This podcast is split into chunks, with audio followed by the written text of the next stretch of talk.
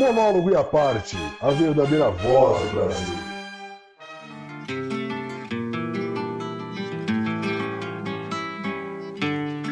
Sejam todos bem-vindos, ouvintes do Monólogo e a parte. Eu sou o João Ré e comigo tem o Samir G, João Lipka e Miguel Bugalski. E no nosso oitavo episódio, temos o ilustríssimo convidado, o professor André Peixoto. Tudo bom, André? Muito bem. Muito obrigado pelo convite. Ah, a gente que agradece. É uma honra ter, ter você aqui. E se apresenta para a galera, fala um pouquinho do que você faz, quem você é. que massa! Bom, é tão difícil, né? Se autobiografar. Fala você, pô, de mim. eu, eu, sou, eu sou formado em Direito, é, em História também. Eu sou professor dessas matérias de Direito, de História, Economia Política. E advogado, sou um curioso também, gosto muito de música, de arte. E aceitei com muita honra esse convite de vocês para conversarmos aqui sobre sobre cultura brasileira, vamos dizer assim. Muito legal. Tá certo. Não faltou um formado em música e pianista? Ah! não, não sou formado. Eu tranquei a faculdade no quarto ano, porque era seis anos na época, composição e regência. Se fosse hoje, eu teria Nossa me formado, senhora. porque hoje é quatro. Agora está mais tranquilo. É, daí eu tranquei no quarto ano, fui fazer mestrado em Direito e acabei trancando música. Infelizmente. Quer dizer, é uma, boa, é uma troca interessante, mas né, que eu ia fazer com, com a composição regência aqui naquela época? Pois é. E, e, e não hum. sou pianista, na verdade eu só toco piano. É muito diferente, vocês devem saber, é, tocar piano de ser pianista. Né? Sim. Professor, então o, o, senhor que é um tocador de piano, não um pianista. Muito bem, muito bem. É, por que, que a gente precisa da arte? Para respirar, bicho, para viver, para sobreviver, porque se não é arte, é o quê? Vai dizer que é, que é o direito? Vai dizer que é advogar? Jamais. Para viver, cara, não tem, não tem outra resposta possível. A arte nos dá a sobrevida possível para aguentar esse mundo. Imagina? Só a arte e o amor, cara. O resto que se exploda, é só a arte e o amor. Aquela música da Legião Urbana lá que o Renato Russo fica falando, é só o amor, é só o amor. Muito bem. E a arte também, vai. Não, eu, eu, ia perguntar para o Miguel, você pode confirmar isso para mim, já que você é um leitor de Nietzsche mais assíduo? Oh. É, que ele eu fala, amo. eu não sei se é verdade essa frase, que, ela, que ele fala, é, sem música. Não, não, peraí, vê se o professor vai voltar aí. Eu.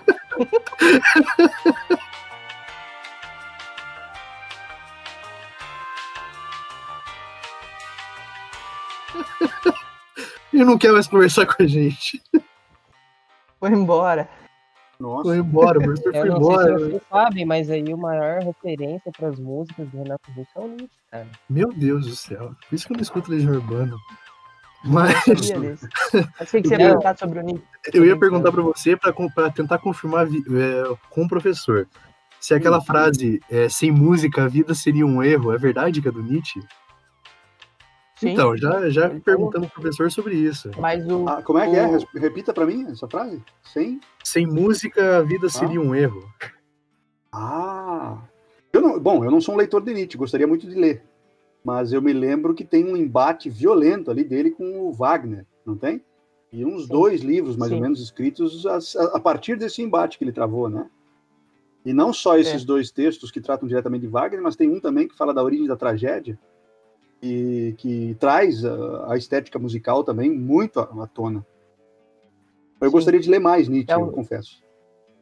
O, isso que o Lipe falou é verdade. O Nietzsche ele amava música, é, só que eu acho que o, o, que você falou tem a ver mais com Schopenhauer, né? De que é, a, a, arte está aí para nos dar sobrevida, para dar significado a, a todo esse sofrimento da vida. Isso quem vai dizer é o Schopenhauer, né? a teoria musical que o Nietzsche uhum. vai, vai desenvolver, né? Ele até foi músico, ele compôs várias músicas clássicas, é, não, não de boa qualidade, obviamente, é, mas ele, ele, ele vai pegar bastante coisa da, da teoria estética do Schopenhauer, né? Embora uhum. para o Schopenhauer a música não seria a coisa mais é, que, que, expressasse a vontade, é, o Nietzsche vai dizer isso. No, no Nascimento da Tragédia ele fala é, como uhum. essa, esses tons musicais entraram na, na, na, tragédia grega e foram se, se desenvolvendo e tudo mais. E já que a gente está falando de música, professor. Fiquei curioso é, com isso, Miguelzinho. Gente... De escutar uma música do Nietzsche. Essa vai ser boa, vou procurar isso aí, cara. Meu Deus depois, depois procure, procure. Não é, não é uma coisa assim, nossa, é normal, normal. É, mas pelo menos ele tentou, né? Pelo menos ele tentou. Tá.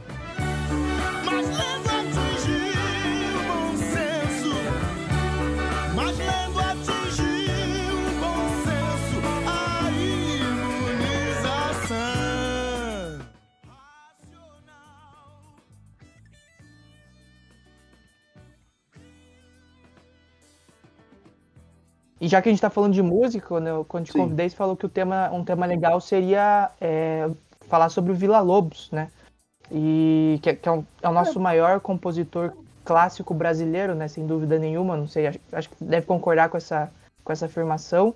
E eu, eu queria saber assim. Concordo, mas é, mas é uma frase polêmica, viu? Já te adianto que é uma frase polêmica, mas eu, eu concordo.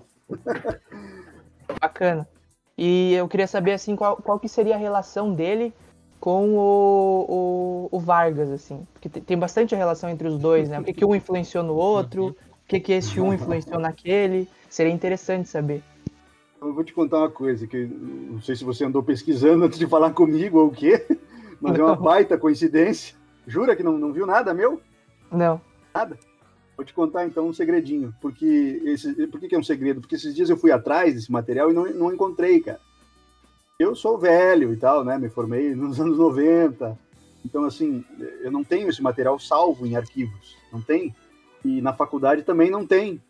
Era tudo datilografia. Recém começava ali a impressora naquela época. Enfim, eu perdi esse material. De que material eu estou falando? Do meu TCC de História. E sabe qual é o título do meu TCC de História, bicho? Você não vai acreditar. Qual? Heitor Vila Vargas dois pontos, o nacionalismo hum. musical brasileiro.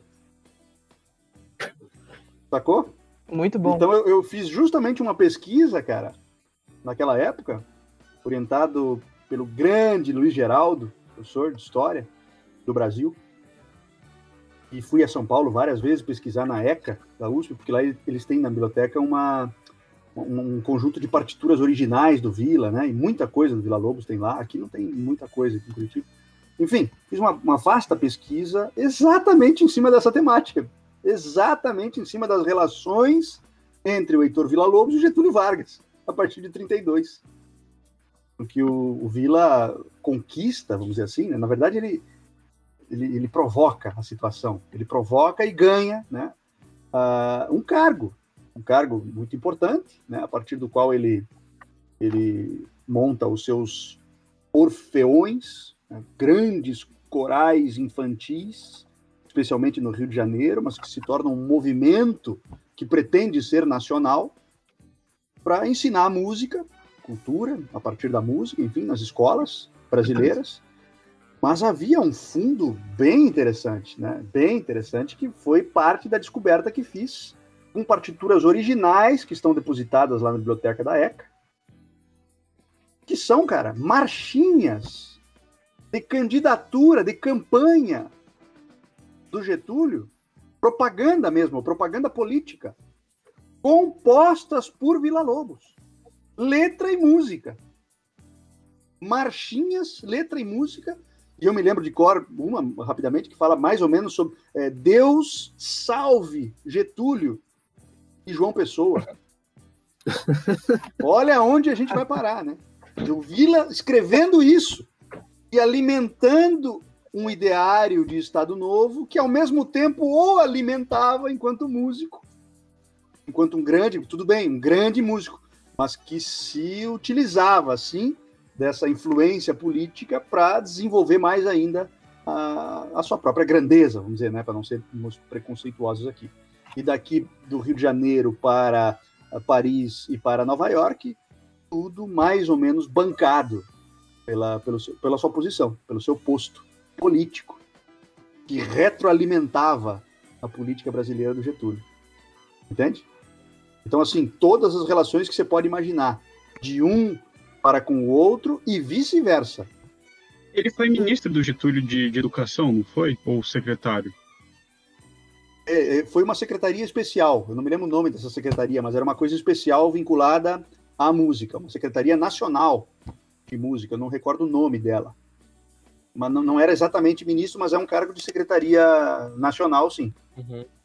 Tem razão. Sou africano, eu não sou africano, eu não, nem norte-americano, ao som da viola e pandeiro, sou mais do samba brasileiro. Professor, a pergunta que eu tenho para fazer pode ser um pouco polêmica, porque aí vai de uma interpretação histórica de, da, da importância musical do Vila Lobos. Mas o senhor acha que Vila Lobos só se tornou esse ícone por causa dessa, dessa, desse abraço ao Getúlio? É, uhum, entendi. É, é, bem polêmica mesmo. Mas assim, é, aí eu vou te dizer o seguinte: são duas respostas possíveis. São várias correntes que vão defender que sim. Ele só se tornou Vila Lobos porque ele teve um patrocínio e a partir do patrocínio ele conseguiu formar grandes orquestras, grandes corais, e aí ele conseguia compor para essas grandes orquestras, para esses grandes corais. Uma grande dificuldade do músico é, é desovar sua produção. Não sei se vocês mais ou menos entendem isso, mas uma das maiores dificuldades hoje do compositor, hoje não, em todos os tempos, do compositor, é onde rodar a sua composição. Então, quem tem uma orquestra, como Vila tinha, ele tem uma orquestra orfeônica, ele tem um coro orfeônico de mil vozes, né, de um coro, ele tem a Orquestra de Paris à sua disposição, ele tem a Filarmônica de Nova York à sua disposição. Quem tem uma orquestra desova a sua própria obra. Então, sim, em parte é possível que isso tenha ocorrido, de ter se tornado um Vila Lobos a partir da influência. Há também a outra corrente que nega ao, justamente como disse o Miguel antes, ao uh, enaltecer e até mesmo reconhecer a, a grandeza estética do Vila, percebe? Então, assim, você pode responder nas duas, nas duas vertentes. E eu consigo enxergar também essas duas. Eu consigo enxergar um Vila Lobos autêntico, um grande compositor, um grande músico, de uma grande formação. Ele teve formação, ele teve pai, ele teve estofa, ele teve professor, teve conservatório, ele teve estética, ele teve semana de arte moderna, ele teve conjuntura, portanto, para se fazer enquanto um grande músico. Teve, sim. E, ao mesmo tempo, é inegável dizer que ele teve uma ajudinha do poder político da época. Mas isso, Lípica, não é privilégio, digamos assim, exclusivo, não é exclusividade de um Heitor Villa-Lobos. Se nós recorrermos à história, nós vamos perceber que é, os grandes compositores de suas épocas estavam diretamente vinculados ao poder político local. Desde Johann Sebastian Bach, se você quiser, né? até especialmente, muito especialmente Mozart na corte de José II da, da, da Áustria, né? Foi um grande mecenas que praticamente adotou Mozart depois de ele sair de Salzburgo. Uh, enfim, em pleno século XVIII, iluminista, uh, ele enquanto um déspota esclarecido, no caso, né? Certo. Então, é, é, que na verdade, assim, eu achei interessante isso do senhor realmente afirmar que, digamos assim, ícones musicais aí, seja da música clássica erudita, a música de cultura popular tem essa proximidade com forças políticas, né? E até ia puxar para um outro lado, que eu não sei se é, é, algo que o senhor tem como compreensão geral, então se é alguma coisa que o senhor já estudou, mas é, tratar um, é tentar tratar um pouco desse legado do Vila Lobos, porque o Vila Lobos deixa um legado musical muito forte no Brasil e que o Brasil só vai encontrar nos anos 60 que é com Tom Jobim, que é o ícone mor da, da, da dita bossa nova. Então, volta a pegar uma outra polêmica. Uhum. É, a gente tem a bossa nova como ícone da música brasileira. Então, a, gente tem como tá música popular. Tá, ok. É, é, exato, exato. E aí, a gente olha para a bossa nova e não vê um verdadeiro Brasil porque quem fazia parte da bossa nova eram pessoas do sul, do sul do Rio de Janeiro, né, da região sul do Rio de Janeiro, que moravam em apartamentos. É um jazz, né? E... Você sabe disso. Ela é um jazz. Exatamente. É muito mais jazz exatamente. Não, é, é, na verdade, ela passa longe de samba. Essa que é a questão, mas ela, ela pretende, tentar tratar ela pretende ser, né? Ela pretende ser. É, não é. é. exato. Só que então, mas é que é justamente a propaganda é, não só política que se faz em cima disso, porque relações políticas não acontecem só no meio legislativo, judiciário, o senhor sabe disso, obviamente, né? Não é, não é aquela coisa enxuta que a gente imagina, mas é, tentar, tentar pegar um pouco dessa, desse debate do o quanto essa herança do Heitor Villa-Lobos, esse, essa riqueza que ele deixou, influenciou para a gente ter tipo, uma música popular brasileira que realmente não é popular brasileira. Porque você não tem negros, você, tinha, você teve poucas mulheres que realmente representaram a, a, a música popular brasileira, entre aspas, a bossa, bossa nova. E as que você teve representavam o ideal para a época. Então você tinha a Nara Leão, você tinha a Maria Medalha, se não me engano, que foi uma que, can que cantava com o Vinícius de Moraes, é, Odete Lara. Então, são mulheres que se vestiam propriamente como a ditadura gostaria que elas se vestissem. Uhum. Então, tentar tratar dessa questão do, da herança. Se essa herança Entendi. musical, de ser esse erudito, sabe? De esquecer tudo que é popular, tudo que é pro povo e tratar de um de, de pegar uma música e transformar ela em algo muito abstrato, que é o que o João Gilberto fazia nas músicas. Uhum. Não se o senhor Não, pegou a. Peguei, peguei, mas talvez eu te dê um, um balde de água fria aí, cara. Talvez, Não, não, vamos lá, vamos lá. Porque é o seguinte, é, eu, eu, pelo menos, compreendo assim. Claro que existe uma pluralidade de interpretação acerca disso, mas eu tenho a minha, a minha convicção no sentido de que o Vila não faz música brasileira. Entende? Certo. Ele não faz música brasileira, ele faz música francesa. Toda a estética musical do Vila Lobos, pelo menos a estética originária das, das composições dos anos 10 e 20, que são as mais emblemáticas, claro, depois as, as grandes baquianas dos anos 30, né, enfim, mas ah, ah, até a pretensão dos choros do Vila, que pretendem se vincular aos choros da, da, da periferia carioca, etc., ela traz uma matriz harmônica que é francesa, que vem do minimalismo francês, que vem de Debussy, vem de Messiaen, vem de Ravel, vem de Satie, daquela escola minimalista, enfim, e, e- não do, decafo- do decafonismo germânico, que está acontecendo mais ou menos na mesma época também, anos 20, 30, né? Ah, quando se pensava que essa estrutura de.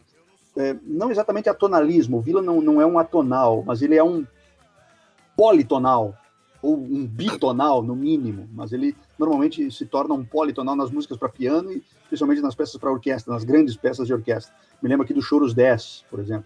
O Choros 10 é aquele que cruza né, uma- uma- melodias, vale muito a pena, se, se, se o ouvinte puder assistir, se, se puder escutar, são 15 minutinhos só, e te dá toda a ideia do que eu quero dizer aqui, né, de, de sobreposição de tons, que advém da escola francesa com uma pitada de influência russa, que não é exatamente uma, uma, uma influência russa na origem, não são os russos como Shostakovich, como Prokofiev, como Tchaikovsky, os românticos, não. São os, os ultra-românticos, ainda que sejam. É um russo france, afrancesado, como um Stravinsky. O próprio Villa dizia isso, né? Que era um dos prediletos dele, Igor Stravinsky, Uhum. que era radicado em Paris já há muito tempo. Ela morava, se não me engano, na Chanel. Nós, nós estamos falando de um, de um tempo, né? Anos 10, 20, um pouquinho Belle Époque, um pouquinho pré-guerra, né? um tempo ali da, da pré-guerra, em que a influência estética é completamente francesa. É isso que vai parar na música do Villa, nessa primeira música, nessa primeira, pelo menos nessa primeira fase, antes da fase política, né?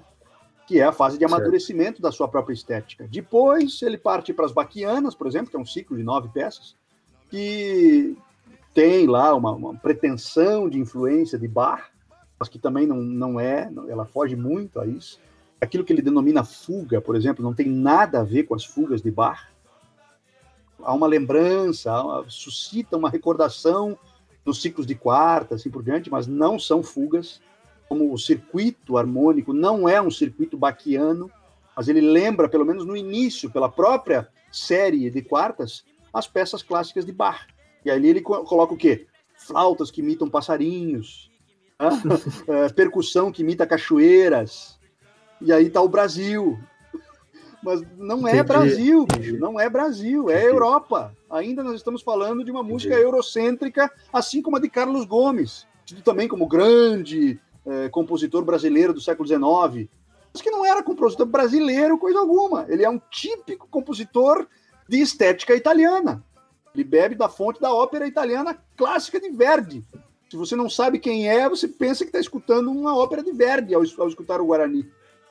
Não um Carlos Gomes. Mas o que, que é isso, professor? Ele é besta? O que, que é? Porque ele era uma pessoa que buscava essa brasilidade na música, né? Ele fazia parte do, do ciclo, não, né? Fazia parte. Mas ele tá junto ali do- dos criadores de uma investigação brasileira, de uma criação de, de identidade nacional. Mais ou É, e- menos, né, Samir? Mais ou menos. Ele está participando da Semana de Arte Moderna para vender o peixe dele, mas pode pegar o repertório, dá uma espiada depois, se você quiser, se tiver curiosidade, no Uhum. repertório das peças dele tocadas na Semana de Arte Moderna. São músicas francesas, cara, não são músicas brasileiras. Pode comparar com Messiaen, com Ravel, por exemplo. Não, é a mesma é pegada. Eu sou uma pessoa completamente leiga, mas é que Hum. existe uma.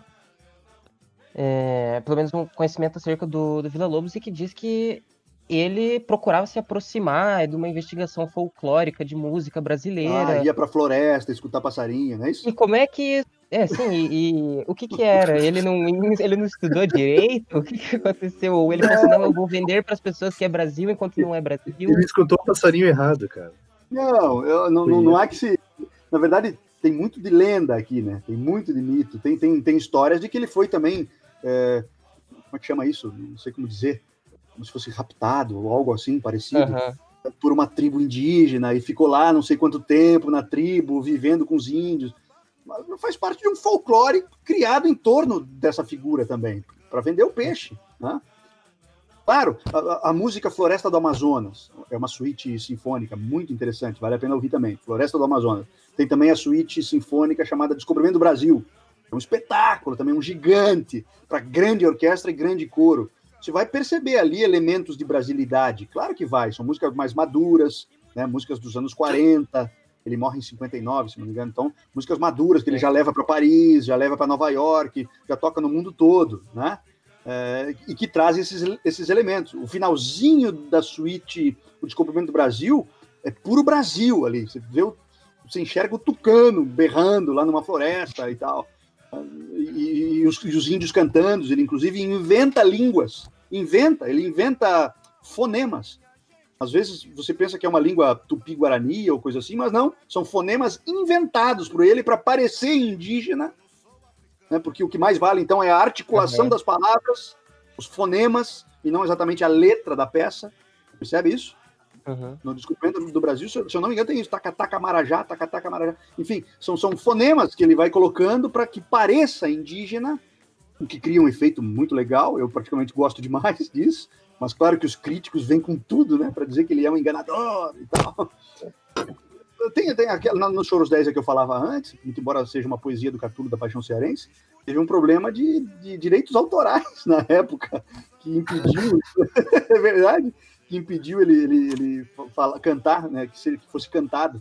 Então, se eu não me engano, numa das apresentações que ele fez em Paris, ele mesmo regendo, ele substitui a letra por lá, lá, lá, lá, lá, lá, lululu, enfim, onomatopeias cantadas. Fica muito bom É. também, eu vi essa gravação e fica muito legal. Mas para você ter uma ideia, que a letra às vezes não vai importar tanto, ele quer mais a, a dimensão, né? da- da- Então, sim, ele cria uma certa brasilidade, claro que sim. Isso é um pouco mais tardio, estamos falando de anos 40, Uhum. mais ou menos. Ele cria, sim, essa brasilidade. Mas há muito folclore em torno disso. Mas então, se, se o Heitor Villa-Lobos não é um compositor assim, genuinamente brasileiro, quem seria, professor? Quem que você Não, acha que é? eu- eu- veja, é, eu não estou dizendo isso. Cuidado aí, Miguelzinho. Eu não estou a dizer isso, tá?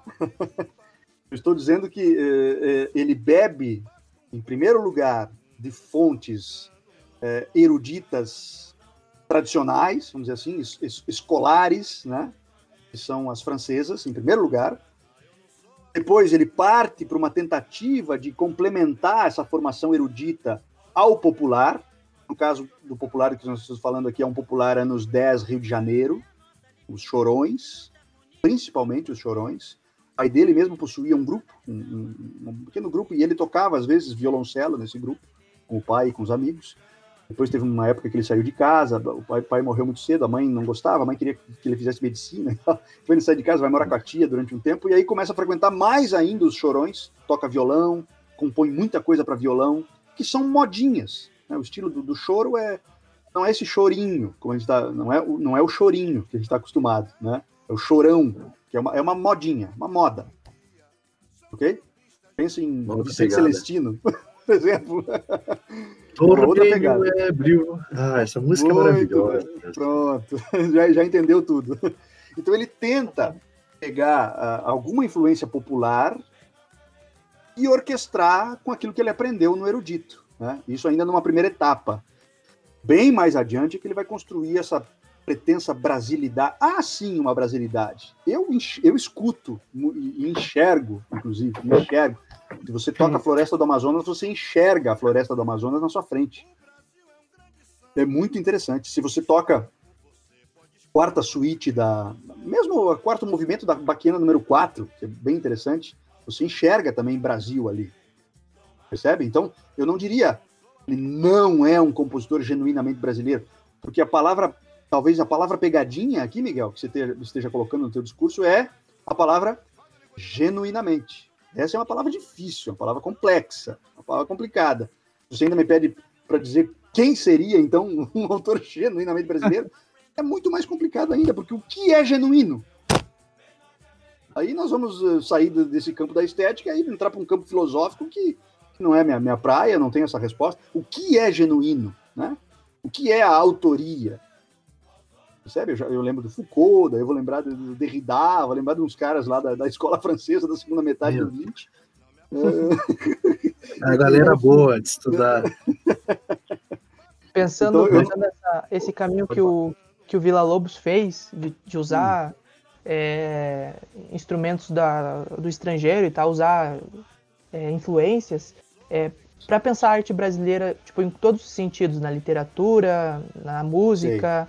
É, tem um caminho diferente, porque muito da, da construção da arte brasileira sempre teve esse, esse papel, pegar lá de fora, é, ou copiar aqui no Brasil, pe- ou pegar lá de fora e traduzir para o Brasil, como a Semana da Arte Moderna fez. Tipo, pegar influências lá de fora e transformar para a linguagem brasileira. Como que, que, Uhum. que a arte brasileira como um todo, assim, poderia romper com isso, ou se teria uma capacidade de romper? Porque se o, o Heitor Villa-Lobos, pegando o exemplo dele, fez isso, pegou as influências lá de fora, e depois foi construir uma brasilidade, ele teria como ter feito de maneira diferente, sei lá, começado do zero, porque o Brasil não tem uma tradição, assim, de música clássica própria, assim, o que surgiu aqui sempre foi isso que você falou de trazer de fora, né? Sim, sim, sim. E, e- e continua. Até hoje, na música contemporânea brasileira, a música, eu digo, erudita contemporânea brasileira, né? É uma música estritamente europeia. Estritamente europeia. Impressionante. Nós temos grandes compositores no Brasil, e mesmo brasileiros, só que morando fora do Brasil, que fazem música contemporânea, erudita, mas eh, sob influência direta, por exemplo, da música da Alemanha, da música do, do- leste europeu, né? Penderek, que, se não me engano, faleceu há pouquíssimo tempo.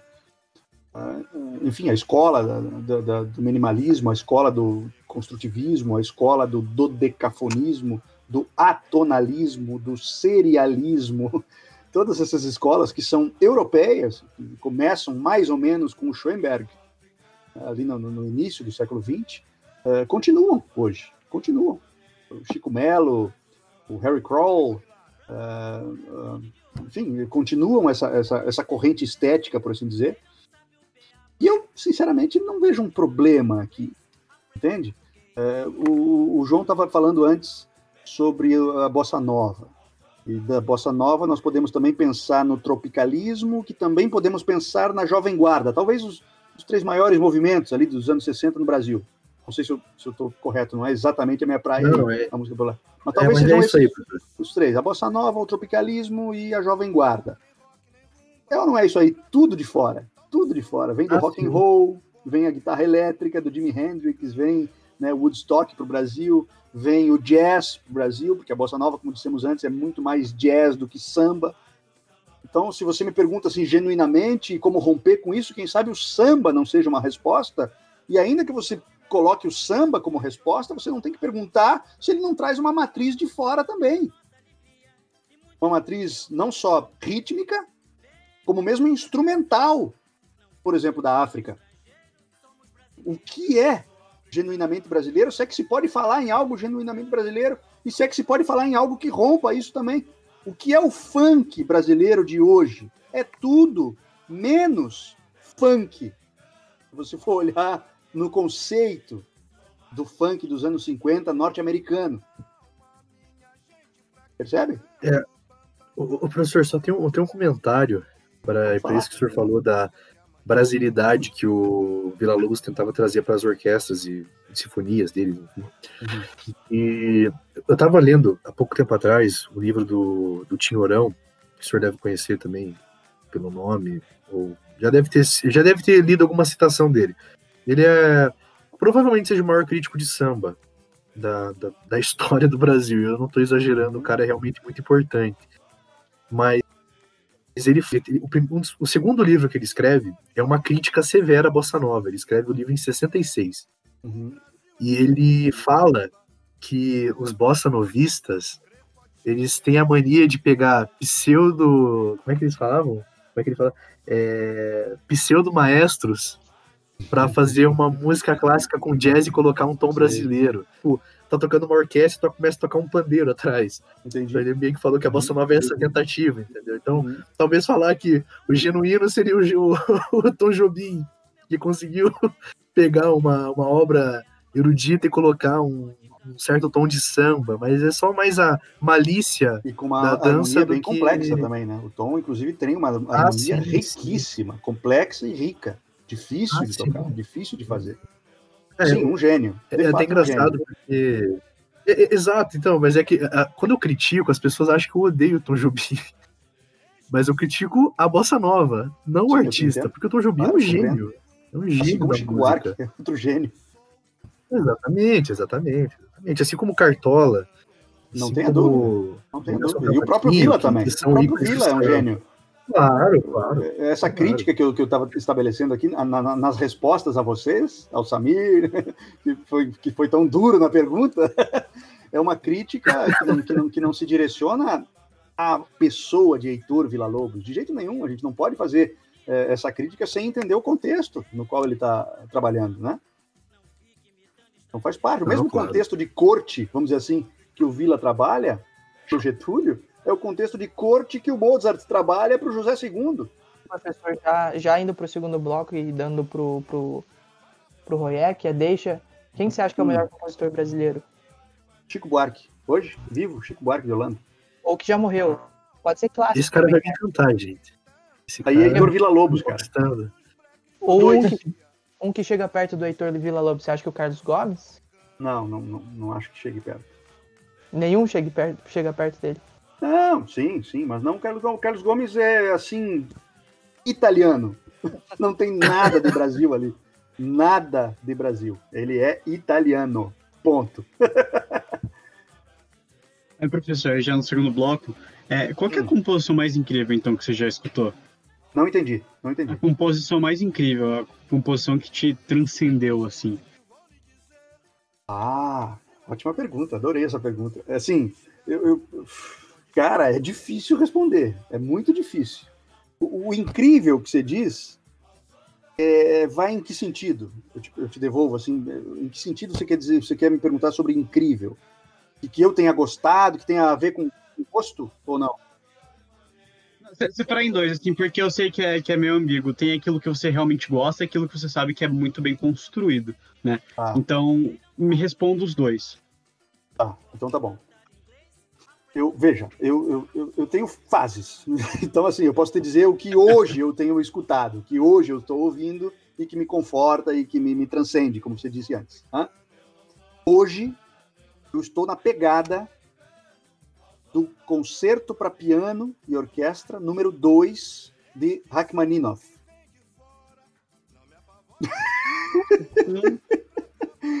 Tá? O meu sonho é reger esse concerto, cara. Um dos meus poucos sonhos, grandes sonhos assim de vida, sabe?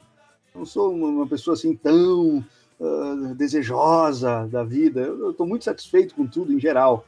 Mas um dos, dos poucos grandes sonhos que eu tenho é poder um dia reger esta peça. Se- a, a a felicidade seria completa se isso acontecesse no Teatro Guaíra, com a Orquestra Sinfônica do Paraná, sob o solo do Álvaro presença. Siviero. Aí sim, aí a felicidade é completa. Álvaro. Siviero solando, Orquestra Sinfônica do Paraná, Teatro Guaíra e eu regendo. Cara, isso seria o ápice da vida. Então, essa é a pegada que eu professor? tô hoje, a Hack 2, Você vê- ela é conhecida como Hack 2. Você vê tocando nela também? O que que é a...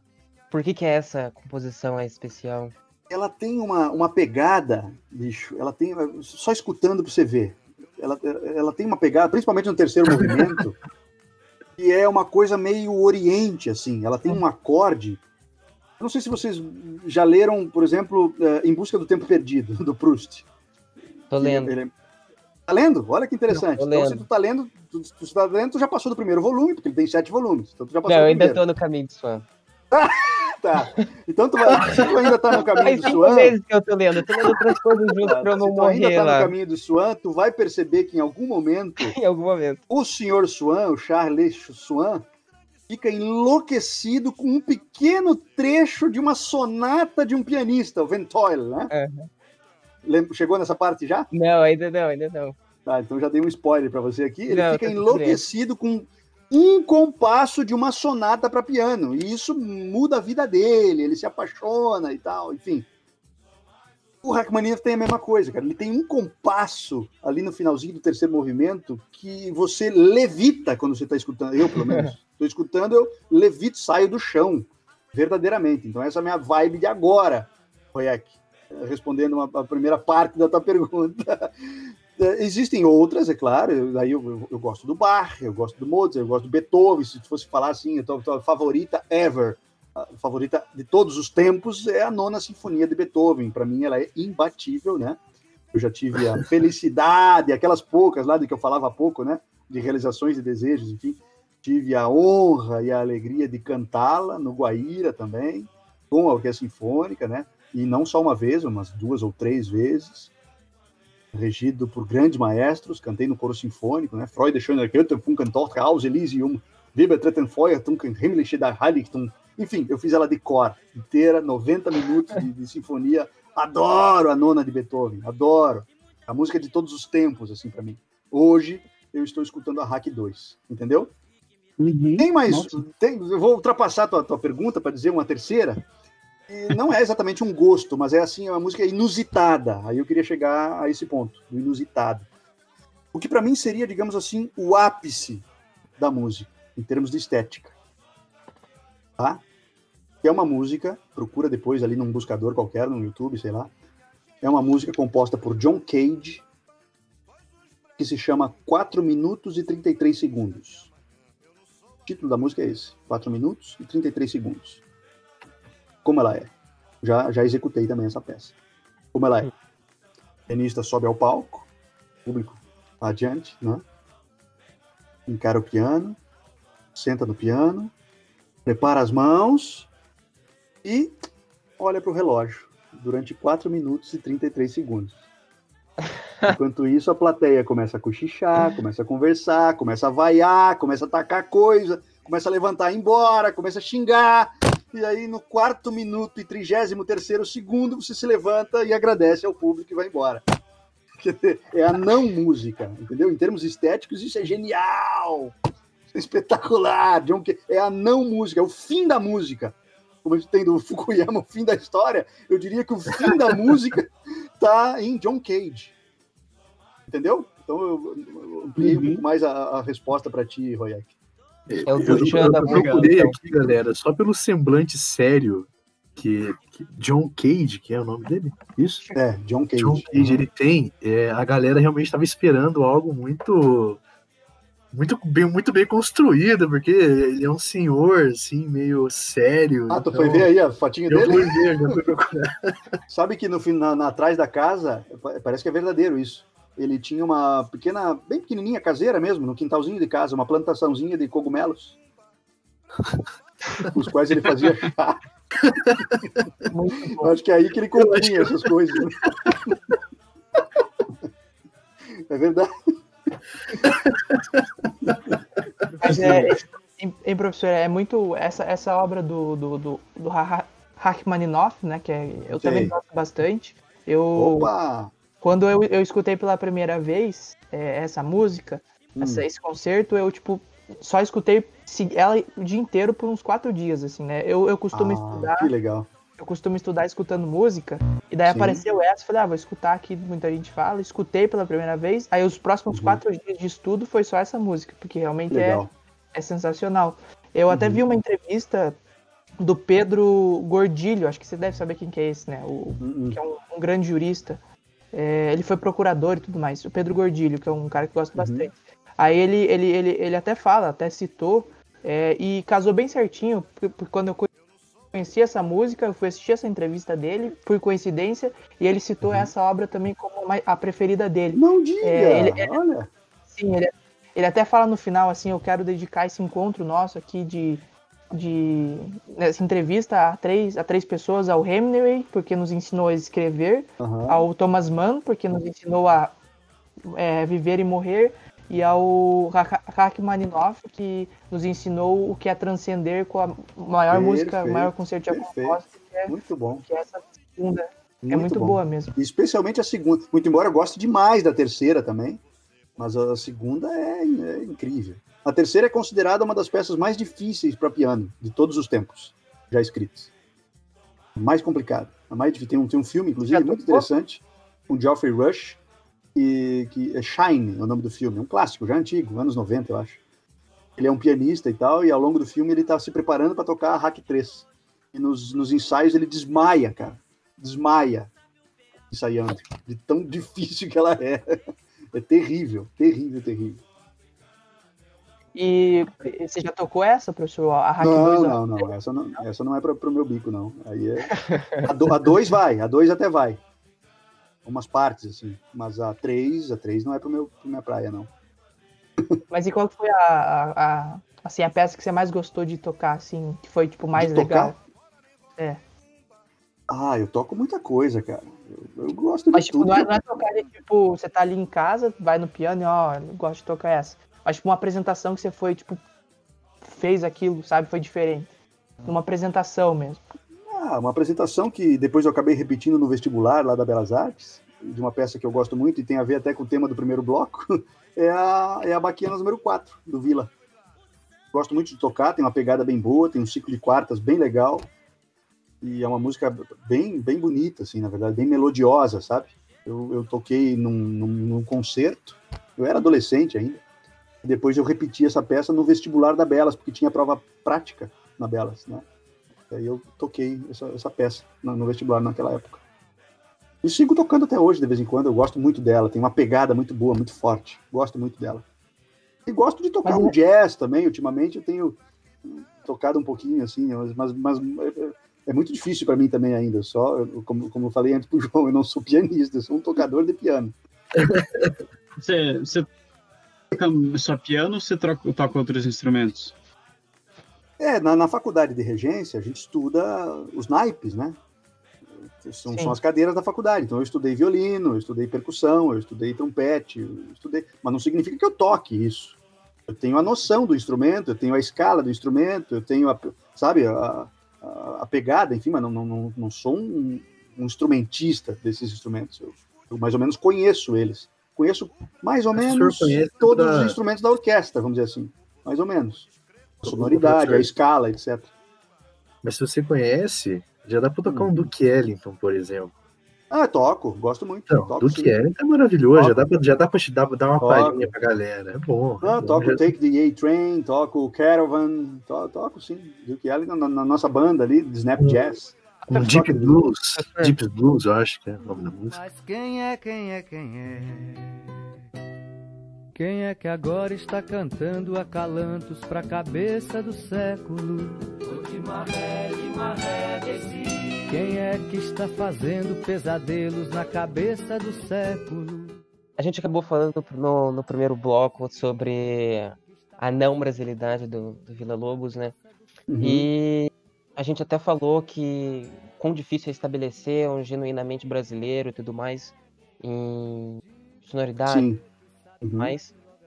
E eu queria saber do senhor assim se é, é evolutivo, sim, no momento em que a gente vai existir uma brasilidade, ou como isso se reflete é, nas novas gerações de, de músicos, né? Me vem Uhum. muito mais do pessoal ali de 60, dos, do pouco, dos poucos que eu conheço, é, e é tudo o pessoal inventando ins- instrumentos como o Smetak, enfim, e que se você acha que a construção de, de instrumentos ou é uma forma é, de se chegar a um, a um Brasil, a descobrir uma autoridade, o que que é, o Vila Lobos, onde que ele se encaixa nessa história é, de uma construção é, de música brasileira?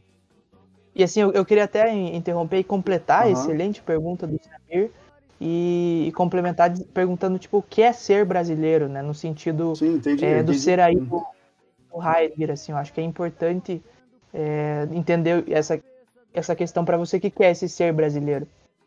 Não, entendi, saquei bem. Eu, infelizmente, a minha resposta também é outro balde de gelo aí. Mas é uma, uma impressão, viu, Samir? É mais uma opinião do, Uhum. que, do que qualquer certeza. Enfim, imagina, né? Quem sou eu? Mas eu tenho a impressão de que a música brasileira vai hoje na contramão desse, desse propósito. Completamente. Completamente na con- contramão desse propósito. Cada vez mais é, um popular que não é popular. Um popular que é um pop. Sacou, né? Uhum, sim, popular sim. que é um pop. É um popular ah, de uma massa que é um, não é uma massa genuína, para usar a, a expressão que vocês estão, estão utilizando hoje. Uhum. E sim uma massa de consumo. Aí entra a indústria cultural muito fortemente. Que, inclusive, tolhe os compositores no sentido estético mesmo. Olha, não faz essa variação aqui, porque ela é muito complexa, não será compreendida. Vai um dó, fá, sol. Tal. Que essa música, hoje entendida como sertaneja, também não é sertaneja, a gente sabe que não é.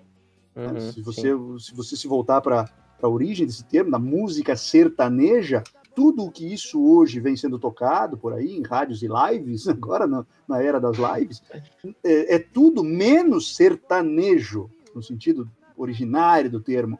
E sim, e sim o quê? Comercial. Uhum. Letras, e não só as letras, que são sempre repetitivas, são sempre os mesmos temas, sempre. Vai falar em bebida, em mulher, em balada, é sempre o mesmo mantra, né? Vai para lá e vai para Uhum. cá, levanta a mão, abaixa a mão e desce e sobe, não sei o quê. É sempre a mesma coisa. Que se você for traduzir algumas músicas daqueles grandes divos e das divas pop norte-americanas dos anos 90, já dizia isso. Vai para lá, vai para cá, vai- agora vai para esquerda, agora vai para direita, levanta a mão e desce a mão. É a mesma coisa, cara. A mesma coisa vem sendo 20, 30 anos depois, sendo repetida agora em português com uma gaita, uma bateria. E uma, uma- pessoa cantando em agudo. Seja homem, seja mulher, cantando em agudo. É tudo menos. É, é- é o pop econômico, é o pop comercial Uhum. de uma indústria cultural que manda você fazer dó, fá, sol. Dó. Os Uhum. quatro, né? Dó, fá, sol, dó.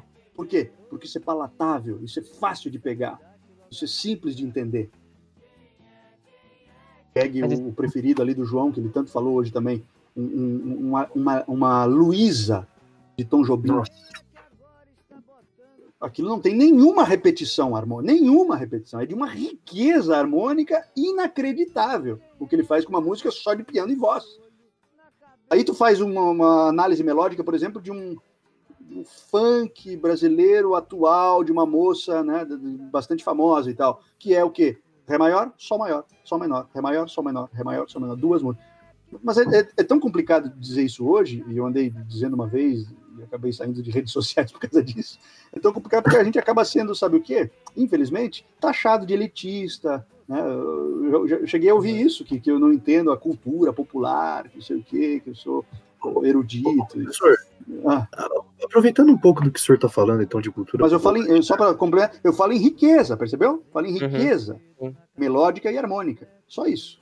Pode falar, João. Então, é que na verdade, assim, é até um- uma, uma questão que talvez eu bata muito na tecla, porque realmente cultura popular não pode ser cultura pop, isso dentro da própria semântica das palavras. Claro. Mas, assim, os sambas dos anos 30, 40, eles não tinham uma, uma riqueza harmônica muito grande. Até porque a maioria dos, dos compositores, e, enfim, é, o pessoal que tocava violão, cavaquinho, o, o bandolim. Claro, o bandolim já é um instrumento mais. Isso. mais, mais é, digamos assim, erudita, elaborado. Sim. Mas assim, a maioria das músicas, se você É pegar. um instrumento barroco, na verdade, né? É um instrumento barroco da... Pois é, erudito mesmo. mas a maioria dos sambas, tirando os choros e chorinhos, os sambas eles Uhum. tinham a, a cifragem, nesse sentido, com, com notas fáceis. Com notas extremamente fáceis. Até porque, por exemplo, assim, o samba de partido alto, que talvez seja o mais famoso até hoje, que, que vem. é, as gerações vêm herdando um pouco isso. E é, e é difícil de falar herdando, porque a cultura popular já é esquecida, mas é, eles só têm, tipo, três, quatro notas. Eles, É, não, quatro. eles não têm uma construção. Sol maior, Lá É, menor, Lá exato, só- menor, Sol maior. Tipo molejo. É, é, então, mas. Molejo. É, é, exato. exato. É mais ou menos isso, só que daí, só que isso é, por exemplo, desclassificar a música de um cara como o Candeia, que é um dos grandes compositores da Portela. Entende? Eu, eu entendo que o senhor está falando sobre é, construção harmônica, porque eu também tenho um pouco dessa visão de que as coisas elas estão é, indo para um lado muito mais do que é vendível do que, do que a música sendo algo é, apreciável no sentido artístico assim da palavra. Mas é, é muito complicado até colocar isso, porque eu, eu sei, se eu escutar um Candeia, eu vou escutar ele falando sobre problema social, numa música com, com notas fáceis, entre aspas. Para quem é músico sabe o que é nota fácil. Mas e, e assim, né? Você vai ter um Chico Buarque tendo uma construção harmônica absurda. Por exemplo, Joana Francesa. Ou Joana às vezes simples. Ou às vezes simples. Só que com uma letra genial, impecável.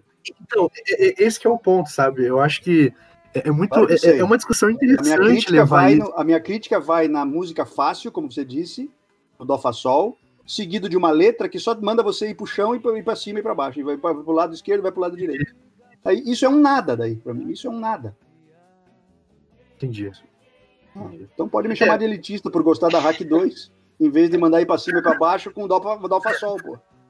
Não, mas certo, Não, não. professor, eu acho que quando você tem a, né, você, por exemplo, existe essa capacidade e você não explora essa capacidade, né? Eu acho que existe uma um vácuo cultural assim muito grande que se você apresentar isso não vai funcionar também. Então o menor funciona mais do que o maior, embora seja tenha uma capacidade muito maior. Mas voltando à minha Uhum. pergunta, é, Uhum. acho que eu não, não me dei bem a entender, mas é se existe ainda é, um espaço, pelo menos, porque eu não sou muito fam- familiarizado com música erudita, mas se mas parece que existe aí muito mais uma necessidade de desovar a sua obra, né, como o senhor falou, na música erudita, do que você ter uma disputa ali com a é, com a indústria cultural. Não tenha dúvida. Então existe um, dúvida. existe um espaço para experimentação é, de- é, nesses lugares para você encontrar uma sonoridade brasileira, ou se isso é, tem sido esquecido, se, é, se isso nunca foi uma tradição, né, procurar isso na música, né? O que, que o senhor acha disso?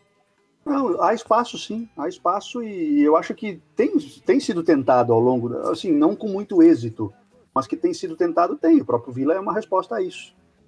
Mas, eh, inevitavelmente, Samir, nós ainda nos filiamos às correntes estéticas europeias, às escolas estéticas europeias.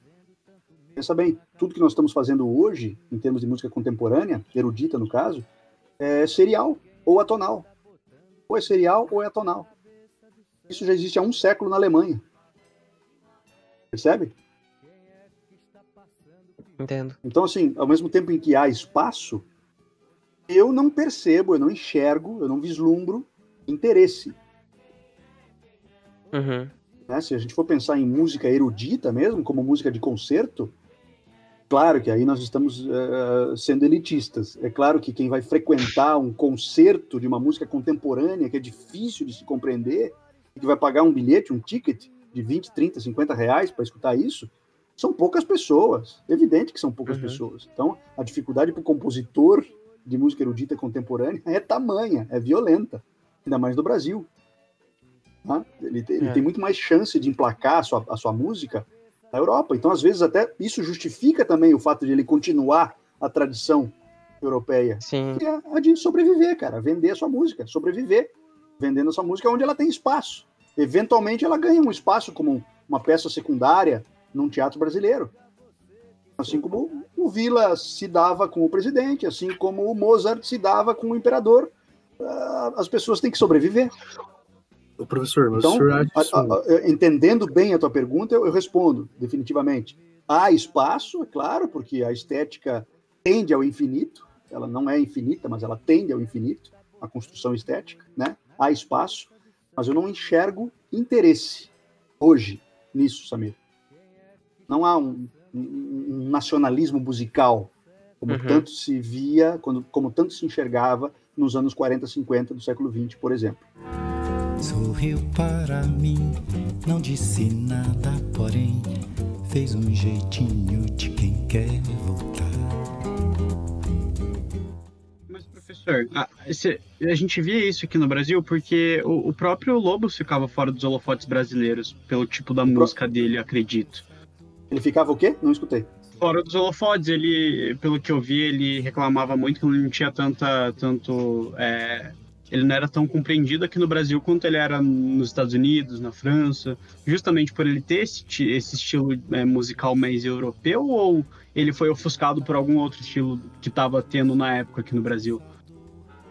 Não, veja, eu, eu não, não sei de onde vem essa informação, mas ele era um grande compositor aqui. Dá uma espiada depois no enterro do cara. Dá uma espiada depois no cortejo dele, no velório, entendeu? Ele era muito conhecido, muito famoso mesmo, muito respeitado no Brasil. É claro que a música dele, por ser considerada música erudita, não chega exatamente a toda a massa brasileira, é claro.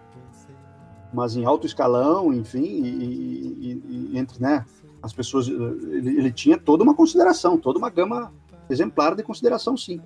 Claro que na Europa muito mais. Por isso ele vivia muito É, lá fora também, exatamente. muito mais. Morou em Nova York um tempo, ficava em Paris o tempo todo também. Claro que ele tinha muito mais projeção, e ele mesmo dizia isso, né? Que tinha muito mais projeção na Europa, mas porque é o lugar dessa, desse tipo de música, desse tipo de peça. É o seu lo- locus. É o seu locus, né? É o seu locus. Mas era uma grande pessoa, uma grande personalidade no Brasil, sim. Esse foi um cara que curtiu a, a fama, digamos assim, vivo. No Brasil mesmo. Muito embora, muito mais no exterior. É verdade. Ent- Entendi, entendi. Acho que eu só me expressei errado. Ou fiz a lição de casa errado, não sei. Mas, Mas, enfim, professor. Agora a última pergunta que eu queria fazer. Mas, assim, se você pudesse morar num lugar só, pro resto da Hum. sua vida, onde você moraria? Aqui vem essa pergunta. Oi? É, é verdade? É verdade? É, são as perguntas de finais de bloco, assim, que elas Ah, são... legal, tá bom. Olha, eu acho que eu moraria em Curitiba, cara, pro resto da vida. Eu acho. E olha que eu não sou daqui, hein? Mas eu, eu, eu gosto de dizer que eu sou gaúcho de Curitiba. Eu adoro Curitiba, velho. Tá louco? Não vai desistir de Curitiba até tocar no Guaíra. Ah, yeah! Isso aí. Muito bem. Não, Professor- tocar eu já toquei. Cantar também já cantei. Agora a ideia, Samir, é reger. Ah, Entendeu? isso mesmo. Mas, Professor, você achou essa pergunta muito fácil? Qual? A pergunta de onde o senhor gostaria de, de morar, o senhor achou muito, Muito fácil. Então eu vou te Muito. perguntar uma mais fácil ainda, tá? Tá. De coração, aberto. Tá bom. Alguma obra, a filosofia, o teatro, a ciência, podem explicar mais da, mais da vida do que um coração partido? O cara, meu. Essa eu achei difícil, Joãozinho. Pô, é mais fácil. Mas eu acho que não, né? Um coração partido é um coração partido, velho. Nossa. Só a música pra expressar isso. rasga o coração, rasga o coração, Choros número 10 de Vila Lobos com letra de Catulo da Paixão Cearense. Dá uma espiada depois. Rasga o coração.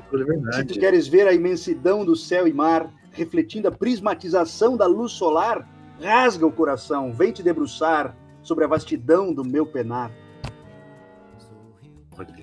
É- É um poeta enrostido de professor.